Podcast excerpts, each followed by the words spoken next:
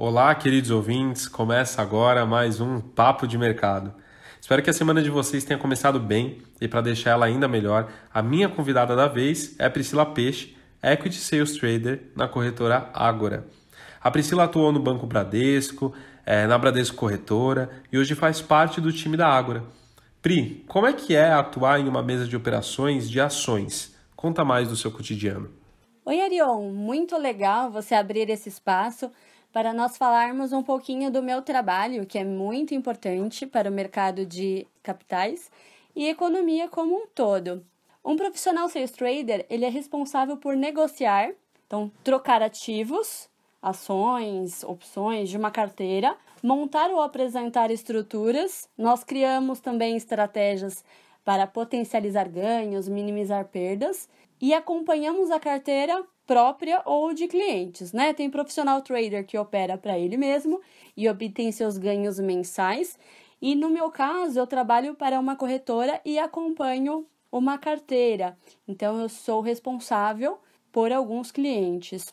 Nós temos duas funções. Basicamente, uma delas é a operacional, que consiste na execução de ordens, e a outra função, sales, consiste na recomendação de equities, muito importante ressaltar que não gerenciamos carteira. A função do sales trader é executar ordens para os clientes mediante prévia autorização. Mas nós podemos sim recomendar ações mediante recomendação dos nossos analistas de research. Resumidamente, a equipe de research faz uma análise detalhada dos principais indicadores: valuation, balanço patrimonial, EBITDA, lucro líquido das empresas, perspectivas de resultado. Então, eles fazem todo esse trabalho para que nós possamos recomendar ou não a compra de um determinado papel. Nosso dia a dia, dia a dia de um sales trader é bem agitado. Ele começa com um call matinal, com um overview do mercado, recomendação do dia, swing trade, operação de curto prazo, de longo prazo, fechamento do mercado anterior, perspectiva de abertura e, eventualmente, quando vão saindo os resultados trimestrais das empresas também, que são dados importantes que podem fazer com que a oscilação cresça neste determinado dia, tá? Na saída dos resultados. É, o profissional sales trader precisa estar bem antenado nas ações de cobertura. É, e no decorrer do dia, destaques das maiores altas, maiores quedas e principalmente nas ações que foram recomendadas pelo Sales Trader. E na sua opinião, como ser um bom trader, Priscila? É, é, eu digo, quais são os principais diferenciais na sua visão? Um bom profissional precisa estar antenado com as principais notícias das empresas de cobertura, das empresas que foram indicadas também, e estar sempre de olho no mercado. Precisa ser rápido, ter todas as telas abertas de uma forma organizada, com os sistemas mais utilizados sempre à mão.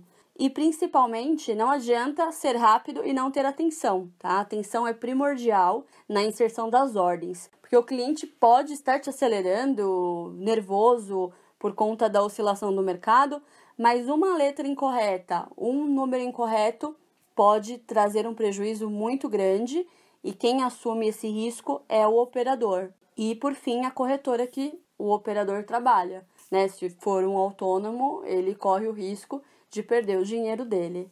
É, agir com ética, acho que não preciso nem falar, né, Arion? É importante agir em conformidade com o perfil do cliente. Se um cliente tem perfil conservador, você não pode oferecer ações.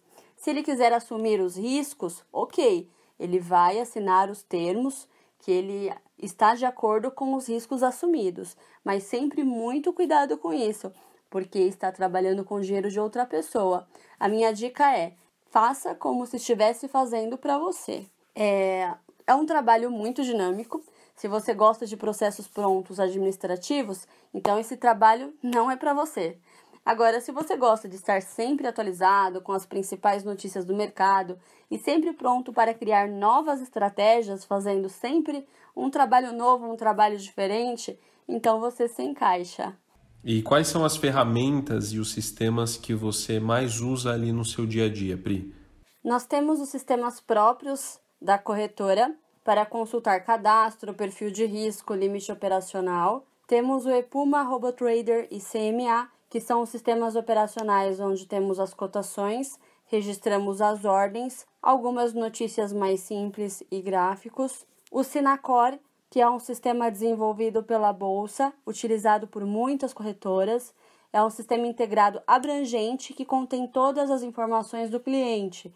Então, cadastro, back-office, notas de corretagem, histórico, registros de ordem, financeiro, BTC, que é o aluguel de ações, e algumas assinaturas de notícias muito respeitadas pelo mercado nacional e internacional também, como a Bloomberg, Broadcast, Valor Econômico e Reuters. Muito legal, né, Priscila? É, eu sou um pouco suspeito, né, para falar. Eu adoro o conteúdo da, da, da, Bloomberg, da Reuters, eu sempre leio os noticiários deles. E, bom, indo para a última pergunta que a gente recebeu de um seguidor no Instagram, uh, quais as principais certificações você precisa ter? E eu vou aproveitar a deixa já, né? E pedir para você conselhos para quem quer estar em uma mesa de equity sales.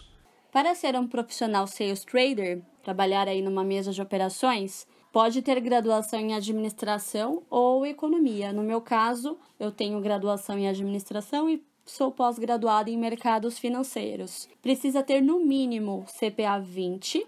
Obviamente, tiver a CEA ou CFP, automaticamente sobrepõe a 20. É, e PQO operacional, que permite operar na mesa e também na área comercial, que já o, o PQO comercial não permite que atue como operador, então precisaria tirar uma outra certificação, que é o PQO operacional, caso tenha somente o PQO comercial. E, caso queira ser autônomo, é primordial ter o CNPI também. Por fim, eu gostaria de agradecer mais uma vez a oportunidade de explanar meu dia a dia. Obrigado por ouvirem esse podcast sobre profissional sales trader. Espero que tenham gostado bastante. Qualquer dúvida, podem pedir para o Ariho me chamar de novo. Invistam em bolsa, sejam éticos e bons negócios para nós. Pri, valeu aí seu tempo. Bom demais ter a sua colaboração. E eu deixo aberto o podcast para sugestões, críticas, elogios. Eu estou sempre aqui de ouvidos abertos. E é isso, até semana que vem, pessoal.